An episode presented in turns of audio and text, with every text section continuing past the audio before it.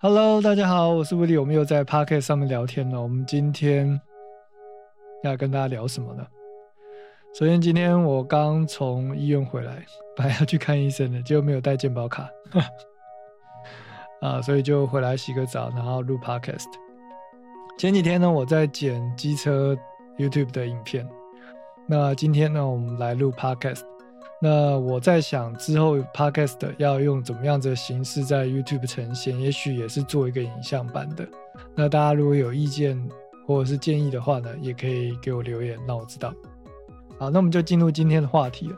今天的第一个话题就是，到底要做会赚钱的、受欢迎的、你擅长的，还是哪怎么样子的东西？就是之前有学生问我说：“哎，老师，你为什么不写自己的歌？”你怎么不去接编曲作案？好，那我讲我的思考逻辑，大家参考。那 不一定是对的。OK，首先第一就是呃，一开始出来创业的时候，我也没想说要创业，我就是教吉他吧。然后慢慢的想说，哎，可以来做一个 blog，那看可不可以跟我前辈一样，在网络上招生。那那时候网络招生其实还不是那么的发达，那只是我。刚好会架网站，我就先做了。那做了以后呢？当然那时候我自己的能力也没有现在那么好，所以即使是那时候的我要去呃创作、编曲、录音、混音，完整做一首歌是有困难的，因为那时候我只会吉他嘛。所以我的首要任务就是毕了业要想办法获得收入，所以就选择做教吉他。那教吉他一阵子的时候，我发现教吉他的人太多了，那你很难有一个。区分差异化，再来我又不是吉他特别厉害，所以在这个呃产业里面很难有切入点，所以我就想说，那既然我日文比较好一点，也许我可以引进一些日本数音乐制作教学的方式，这样。那日系风格跟日系教学是不一样的哦，好。那我引进的是我去学习他们教学方式，所以在上我们的一对一的数位音乐制作课程的时候，你会发现我讲的非常简单，让你可以很好的懂。那不管你是做哪一方面的领域的工作呢，我都可以用你擅长的领域或者是呃你的状态去比喻，让你了解这件事情。那我最近遇到一个问题，就是说，哎，我做了。好几年的音乐制作的 YouTube channel，然后分享一些我对于软体的一些操作方式跟教学，还有一些开箱啊什么的。啊，做的话半年一年，比较积极的做啊。之前其实很早就有上影片，但是没有那么积极。最近这一年比较积极的做的时候，发现，哎，点阅率都不是很好。我在想是呃还不够红呢，还是不够正呢？没有露脸，或者是没有露其他地方，所以点阅率比较不好，或者是嗯，可能我还不熟悉 YouTube 的操作方式。总之呢，呃，我在某个程度上是想说，可能学想要下班以后想要学东西的人比较没有那么多，再加上免费学一个东西，感觉就是比较没有吸引力。大家比较想要付费以后，觉得哎，我付出的东西我不去学，好像有点浪费。你才会比较积极的学习，免费的东西就不值钱。所以我也在拿捏，说到底要拍一些什么东西给大家。那如果你有呃建议的话，也可以在这个影片或 podcast 的节目下方留言啊，说说你的想法。所以我后来就遇到一个抉择，说我拍一个机车 YouTube 的影片，我随便拍拍。我随便大概介绍一下，也不能说随便啦，我还是会想要把它做好。比如说去研究上字幕啊什么，就是我把它当做是一个学习，学习怎么样去剪影片，学习怎么样去做呃影像的制作，然后顺便去剖一些我喜欢的东西。只是意料之外的，它点阅率比比整个 channel 音乐制作领域的这个 channel 呢，啊，实际的状况是。音乐制作领域这个 channel，它经营了大概一整年，才观看大概一千多个小时。可是我的 YouTube 的拍摩托车的那一部影片呢，才不到一个月的时间，就贡献了快一千个小时的观看数量。所以我就在想说，到底要做音乐，还是要做娱乐性的东西？就是当我们遇到一个抉择是。你要做你喜欢的东西，还是赚钱的东西的时候，你会怎么选？那在以前刚毕业的时候，我选择想办法用我喜欢的东西去赚钱。那当然，我也喜欢骑摩托车，我也喜欢制作影片，我也喜欢写部落格，我也喜欢教学，所以我一直都在用我喜欢的东西在赚钱。但是如果你问我说为什么你不写歌？因为写歌不会让我赚钱。我也喜欢写歌啊，可写歌我知道它是一个很冗长的一个制作，就像拍影片一样，拍电影一样。你要做一个五分钟的影片上传 YouTube 是很简单的。那当然，有的人他的品质比较好，他可能声音有处理，他的影像有处理，他有做特效，他有做 logo 什么的。但是你要上传一个影片是很简单的，就手机拍就上传。那就好像你要做音乐也可以，就是手机录了，然后一个 cover 就上传了。还是你的标准是放在说我要有专业的混音、专业的录音，然后专业的后置，那时间就拉长嘛，就好像做影片制作一样，做电影，好像那明星他们去拍电影，可能一整年就要跟剧组在一起。那如果你现在要制作一张专辑，或者是你要制作一张一首单曲，然后要完整的制作，你可能要耗一个到三个月。一个月到三个月之间，那还有跟你投入的时间的比例有差。你是二十四小时都在做呢，还是你啊每天只能做两小时呢？是不一样的。好，所以嗯，你投入了三个月或是一个月，然后全心全意的做这个东西，但是这个东西在你发表以后，是不是有把握可以回收？哦，或是如果不能回收的话，你有没有办法再支持你目前的生活状态？啊，这是一个当我自己在做的时候，我就考量这个点了，所以我就后来是决定说，我不要去做编曲，我不要去做我不喜欢的东西，因为编曲跟网页设计是一样的，它很讲究。嗯，以我自己来讲啊，就好像我接网页设计，我帮客户设计网页，我要喜欢这个人，然后我觉得他可以沟通，我做起来比较开心。那不然的话，就是人家付你钱叫你做东西。那个心态是不一样的，可是教学是，呃，对方付钱，然后我分享我的知识给他，那个关系感觉不一样。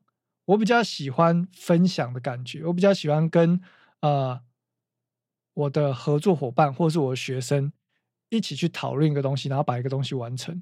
我喜欢的是这种感觉，我不想要呃为了生活，然后不断的接案子，不断的去产出一些因为收了钱所以去做的东西。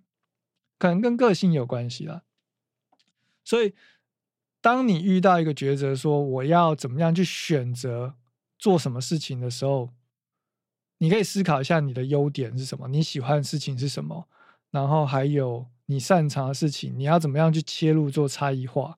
我觉得这个都蛮重要的。好，那再来要分享第二个最近想到的东西，就是说。为什么大家会想要去破解软体？因为想要更好的东西嘛。就是你现有的你觉得不够好，所以你想要更好的东西。可是你又不想要付出等值的交换。但是呢，现在时代跟我以前那个时代不一样。我们以前是，你一定要花钱，你才可以得到一个录音软体。啊，你可能要呃。花个两万多块，你才可以得到一个现在现在哦免费送你的这个软体的功能。因为软体这种东西，它会一直不断更新，然后功能就一直下放，就跟三 C 产品一样。所以其实现在你所购买的免费的 DAW 软体，或者是呃简单版的 DAW 软体，或者是你买录音界面送你免费的那个录音软体，其实里面有很多很强大的功能，只是你还不知道，你还不会用。那你还没有去熟悉它，你就想说我要更好的，我做不出音乐是因为我没有更好的设备，没有更好的软体，没有更好的器材，不是的，不是这样的。好，你用免费软体也可以做音乐，然后你用用手机你也可以做音乐，你也可以录分轨录音，只是比较不方便。但是因为你现在的能力到这边，你现在拥有的器材到这边，所以你就就先用现有的器材去做。对不对？所以大家知道一个观念是，你要先把你现有的东西摸熟、摸清楚了，你也可以更清楚的知道自己要的是什么，什么才是你真正需要的。哦，那如果你不想要花这些时间去摸索，可以参加我们的一对一线上课程，因为我会跟你分享我一路走来啊，对哪一个软体的一些心得跟了解，然后再分析你的状况，让你知道说，呃，你的个性或者是你的需求是比较适合哪一套软体开始摸，那你就可以省去一年或者是去摸索的这些时间。这就像在我自己的生活当中，我也有不懂的东西，比如说我最近的 Mac Pro 想要升级呃 SSD 硬碟。那我也是有几个方法，我可以上网去 Google、YouTube 的影片，或者上网去查资料，但是心里总是有一种不踏实的感觉。这时候，如果有一个朋友他是做影片制作相关的，我就问他说：“哎，你在做影片的时候，你的影片大概都需要多少的呃容量？那你你现在的机种跟你的硬碟的状况怎么样？”直接问朋友，因为朋友会比较有信任感。然后再来就是问曾经卖我电脑的人，因为他的服务很好，然后他也比我专业，所以我问他可以省掉很多时间。我选择相信专业，不要自己去碰钉子。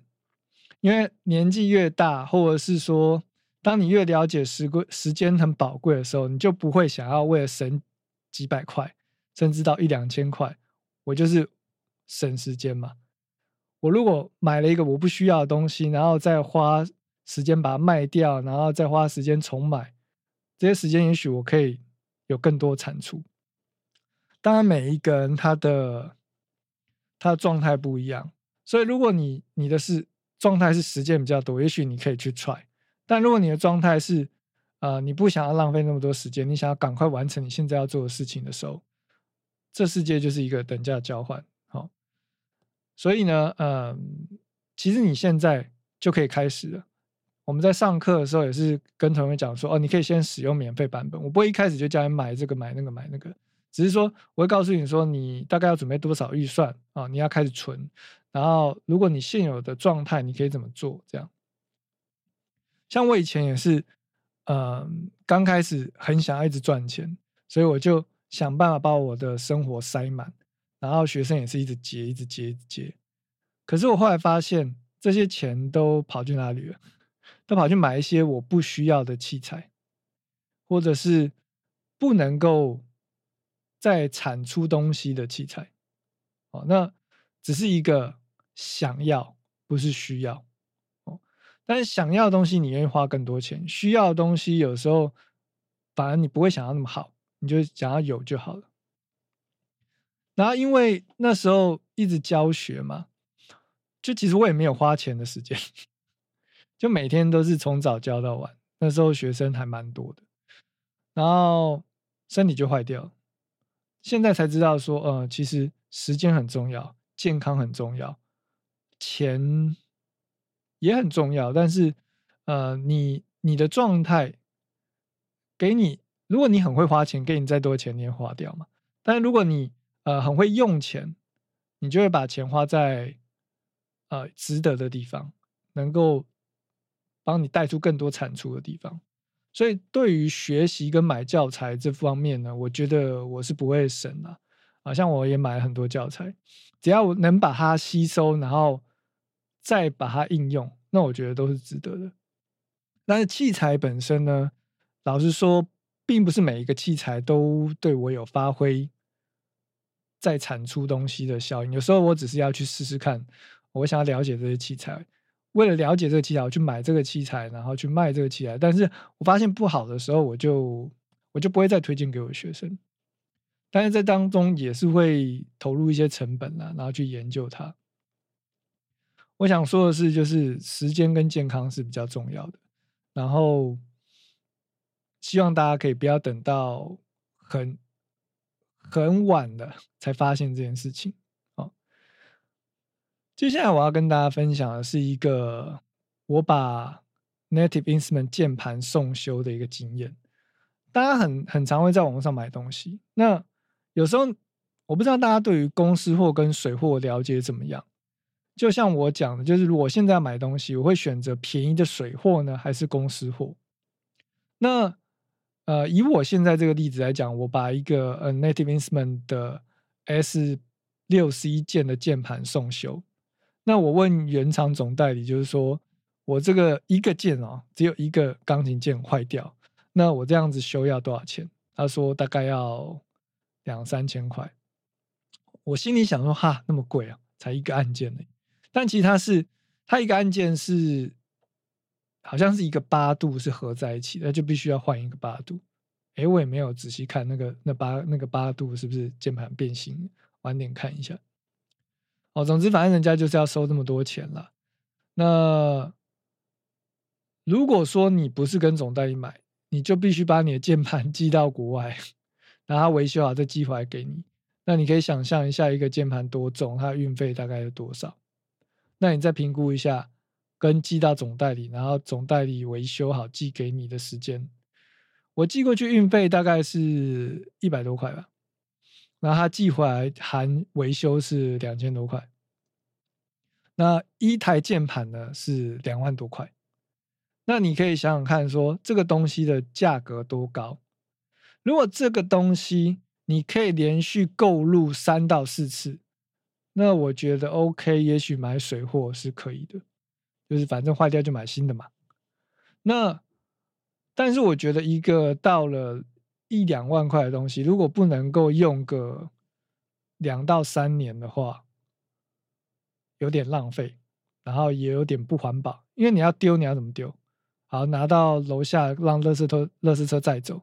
那这个东西，嗯，才两三年，然后就这样丢掉。那丢掉怎么处理？这些都是一些不环保的材质。所以我现在倾向呼吁大家说，不要一直买器材，买你用得到就好了。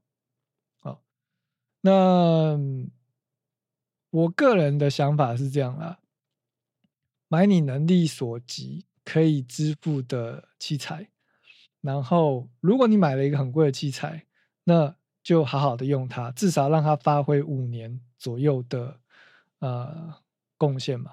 比如说像录音界面。录音界面，我买一台录音界面，到我 Apollo 的可能要五六万、七八万。哦，那我不可能用一年就不不要啦，或者是我用了，嗯，一年它坏掉，然后送修啊，要送送修要寄到国外再寄回来，可能又要好几万块。也许也许几千几千块、一万块吧，我不知道。那它有没有那么容易坏啊？跟品质有关系。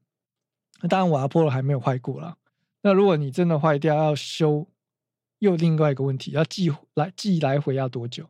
哦，如果又遇到之前像货运卡住的状况，那我修这键盘是很快啦，大概一到两个礼拜就寄回来了吧？哦，确切时间我会再打在呃影片板上面这样。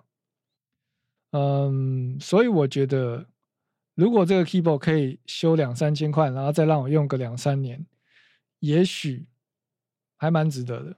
好这是我的想法啦，我不知道大家怎么想，你也可以在下方留言。好，那这一集的 podcast 呢，就跟大家分享一下我最近遇到一些状况，然后我的想法，还有一集，如果你你想要学音乐哦，免费软体网络上都有，你可以去我 YouTube 看，我已经有讲了很多下载的教学跟介绍。那目前呃，我们有教的是 Studio One、Ableton，然后 Luna Recording System，还有。Reason 现在比较少用哦，就这三套比较多，还有 Logic 啦，对。那在 YouTube 上面我也有拍一些免费教学，大家可以去看。那有需要一对一教学的话，也可以到我们的网站 lswi 点 com，thisway.com 啊去做报名。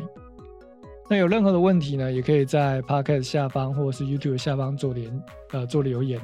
那我会在下一集的 Podcast 呢跟大家做回复。好的，那感谢你的收听，我是吴力。我们下一见，拜。